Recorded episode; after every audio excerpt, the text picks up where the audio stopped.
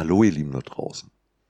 In meinem heutigen Beitrag möchte ich euch mal wieder einen kleinen Einblick hinter die Kulissen geben zu einem Thema, das gerade durch Corona nach und Auswirkungen nochmal verstärkt befeuert wird. Im Prinzip geht es auch wieder um unsere Netzpräsenz, eigentlich aber mehr um die Netzpräsenz des deutschen Buchhandels im Allgemeinen, um Chancen und Hindernisse und um Leute, die sich gerne mal eine Scheibe abschneiden. Als sumpfiger Unterbau bietet natürlich schon die mangelhafte Digitalisierung in der Branche ein wenig verlockendes Baugrundstück. Auch wenn ich darüber schon oft gesprochen habe, muss ich nochmal ein paar praktische Beispiele bringen.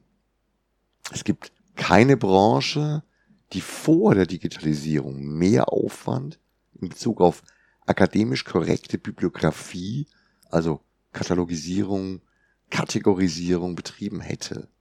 Korrekte Datenablage für optimalen Nutzwert in einem hochkomplexen und streng definierten Verfahren. Bibliografie war noch während meiner Ausbildung zum Buchhändler ein fast schon sakrales Fach mit mehr Regeln und Ausnahmen, als ich aus dem Lateinunterricht noch in Erinnerung habe. Und damals auch in der Notengewichtung ähnlich präsent wie alle anderen Fächer zusammen.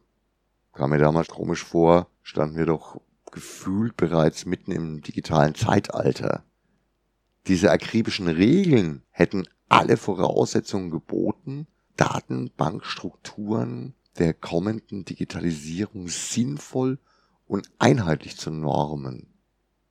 Dummerweise ist der Buchmensch aber alles andere als ein Computermensch und so haben sich nicht Buchmenschen mit Computerisierung beschäftigt, sondern Jeff Bezos und der hat zu Büchern so viel Bezug wie ich zu, naja.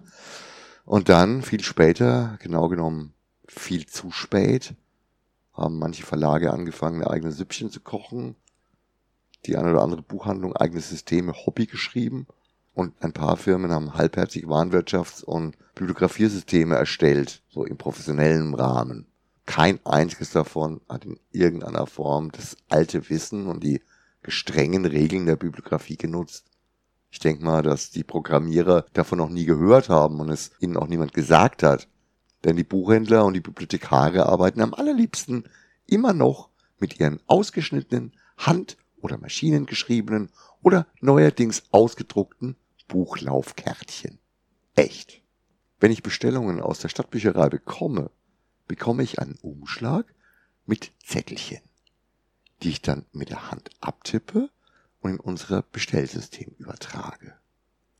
Neuerdings kommen diese Zettelchen auch via Mail, aber eben nicht als Text, sondern als Bildchen dieser Kärtchen.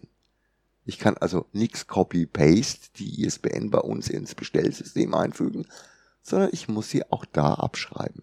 Echt. PDF mit Bitmaps drin. Dankeschön. Über das tolle VLB Tix Bestellsystem habe ich ja schon mal ausführlich gemeckert. Hat sich auch nichts gebessert. Heißt immer noch Tix und kann immer noch nix. Wie auch immer, das ist ja nicht das Thema, aber zum Teil eben die Ursache. Die Ursache dafür, dass es realistisch betrachtet im Buchhandel online nur Amazon gibt. Ein paar Spezialisten haben mittelgute bis mittelschlechte Webshops, Sammlerecke, Anis Comic Express und im Spielebereich noch ein paar mehr. Die dürfen ja auch dampen. Dann gibt's noch die Libri-Lösung und ähnliche, zu der wir uns bekanntermaßen entschieden haben. Dafür, dass wir, also sprich der Buchhandel, digital und internetmäßig, aber derart schlecht aufgestellt sind, ist es ein umso größeres Wunder, dass gerade diese Branche die multiplen Lockdowns mit am besten überstanden hat. Offensichtlich haben wir trotz der beschissenen Basis doch ziemlich gute Arbeit geleistet in Bezug auf im draußen melden. So ein Netz, wo alles eigentlich gut sein könnte und wir wieder voll lospowern könnten, kommen alle möglichen Scharlatane und Raubritter, die unsere vermeintlich gute Lage ausnutzen wollen, um sich an unseren Ängsten, Problemen und Nöten zu bereichern. Das war ja schon während der Lockdowns mehr als ersichtlich, dass diverse Verlage, einfach an Ulysses, Pegasus, Situation schamlos ausgenutzt haben, um Umsatz von uns zu ihnen zu transferieren. Das bigotte Motto unterstützt eure Buchhandlung, indem ihr, oder euren Spielladen, indem ihr bei uns einkauft, ist ein Arschtritt in die Hintern all derer, die sich Tag für Tag eben diesen aufgerissen haben, um die Lieferkette niemals abreißen zu lassen. Die Lieferkette nach draußen zu euch. Wir haben geliefert. Was nur ging. Wir waren Woche für Woche 70 Stunden und mehr am Tun und Machen und müssen uns dann erzählen lassen, dass wir es nicht hinkriegen. Die Wahrheit ist, dass wir einiges nicht hingekriegt haben, weil die Lieferkette auf Seite der Verlage und Großhändler teilweise zusammengebrochen war. Die haben sich nämlich mehr darauf konzentriert, Endkunden direkt zu beliefern, dabei einen fetten Reibach zu machen und uns dann ein paar Almosen hinzuwerfen für Ware, die ich gern selbst verkauft hätte. Jetzt, danach, kommen neue Aasgeier. Wieder solche, die mit Angst und Not ihr Brot verdienen. Analysen werden überall gestreut, dass nur mit einer gesunden Aufstellung in den sozialen Medien, einer perfekten Homepage und einem tollen Webshop eine solche Zeit überstanden werden könnte. Es werden Versprechungen gemacht, wie einfach Firma XY unsere Buchhandlung zu einem perfekten Internetauftritt und Webshop verhelfen könnte. Und ich rede da nicht nur von den billigen indischen Phishing-Mails, sondern von einer ganzen Batterie an Belästigungen mit Angeboten via Mail, Telefon und sogar Brief.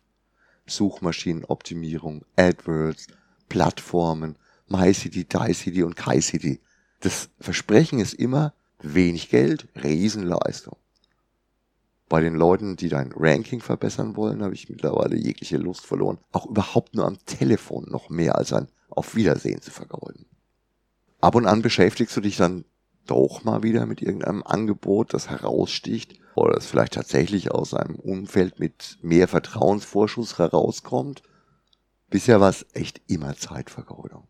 Die Sache mit den virtuellen Stadtpräsentationen hat sich am Anfang irgendwie auch ganz putzig angehört, aber komischerweise waren es immer irgendwelche Firmen, die gerade erst mit meinerstadt.de angefangen haben.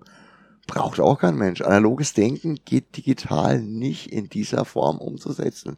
Wer bitte schon soll denn durch so ein virtuelles Würzburg schlendern? Die Oma, die keine gelben Seiten mehr hat? Synergien sind ja toll, sehe ich aber selten bis nie bei solchen Konzepten. Ich sehe da eher Schmarotzertum. Das eigentliche Risiko ist ja nicht vorhanden. Geboten wird faktisch nichts und trotzdem soll es Geld kosten? Noch eine super nette neue Geschichte ist mir jetzt untergekommen.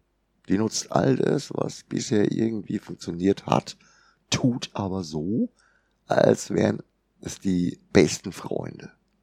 Keine versteckten Kosten, kein Risiko, gemeinsam gegen Amazon. Ihr müsst euch nur anmelden, bekommt kostenlose Werbung für euch auf einem Radiosender, den ich sogar selbst ganz gern höre. Ich nenne ihn jetzt nicht. Ihr dürft euch kostenlos selbst darstellen und ihr profitiert von Anfang an. Wir wollen Leser dazu bringen, von Amazon wegzugehen und auf einer Seite Bücher zu kaufen, die regionalen Buchhandlungen Prozente zukommen lässt. Oh man, das ist ja wie Pegasus und Ulysses im Lockdown. Ich soll also unsere gute Außenwirkung nutzen, um Kunden dazu zu bringen, auf einer anderen Plattform Bücher zu kaufen, für die ich dann irgendwelche Provisionen zugeschlüsselt bekomme. Also vielleicht so ein bis drei Prozent, keine Ahnung. Warum sollte ich das tun? Gemeinsam gegen Amazon? Ja, bin ich denn blöd und bewerbe einen Shop, der sich in die Tasche wirtschaftet und mich dann mit Brotkrumen belohnt? So wie ich es jetzt erzähle, hört sich das natürlich nach Nipperschlepper, Bauernfänger und selber Schuld an, wenn du auf so einen Mist reinfällst. Aber ehrlich, es war verdammt gut verpackt. Und es hat sich fast freundschaftlich angehört. Allein, dass ich mich ausführlich damit beschäftigen musste, um diese Strukturen und Funktionen zu verstehen, ist schon Zeitdiebstahl. Unsere Umsätze bekommen sie jedenfalls nicht. Auf jeden Fall ist es gerade wieder echt auffällig, wie viele Leute sich an bestehenden Strukturen bereichern wollen, sich quasi parasitär an unsere Blutbahn heften wollen. So viel Antibrum oder Autan kannst du ja gar nicht um dich herum versprühen. Das Spiel mit der Angst funktioniert halt doch immer wieder gern egal wie gut es uns während des Lockdowns ergangen ist, es fehlt bei weitem Sicherheit und Stabilität im kleinen inhabergeführten Einzelhandel. Dass es ein gewisses Zusammenrücken gegeben hat, hat uns akut geholfen, dass wir aber jetzt trotzdem wieder in Richtung Normalität gehen und dann die Leute recht schnell wieder zu alten Gewohnheiten zurückkehren, ist zwar schön, aber auch ein wenig beängstigend, denn schon vor Corona war die Normalität des kleinen Einzelhandels eher nicht so erstrebenswert. Unsere Aufgabe ist es jetzt, diesen kurzfristigen Vorteil durch soziales Umdenken in Richtung regional nicht zu verspielen. Wir müssen am Ball bleiben und selbstverständlich auch neuen Ideen und Wegen gegenüber offen bleiben. Umsätze müssen stabiler werden und ich sehe derzeit allzu schnell den Rückschritt zur Normalität. Wir brauchen euch langfristig. Wir brauchen keine Scharlatane und SEO plus beliebiger indisch klingender Name at aol.com. Mir fällt jetzt wieder der Spruch von Bernie ein. Eigentlich wollten wir ja nur Comics, Bücher und Spiele verkaufen. Von dem Rest hat keiner was gesagt. Jetzt habe ich heute mal über ein Thema geredet, das eben auch einen Teil unserer Zeit frisst und leider auch einen Teil unseres Gewinnes.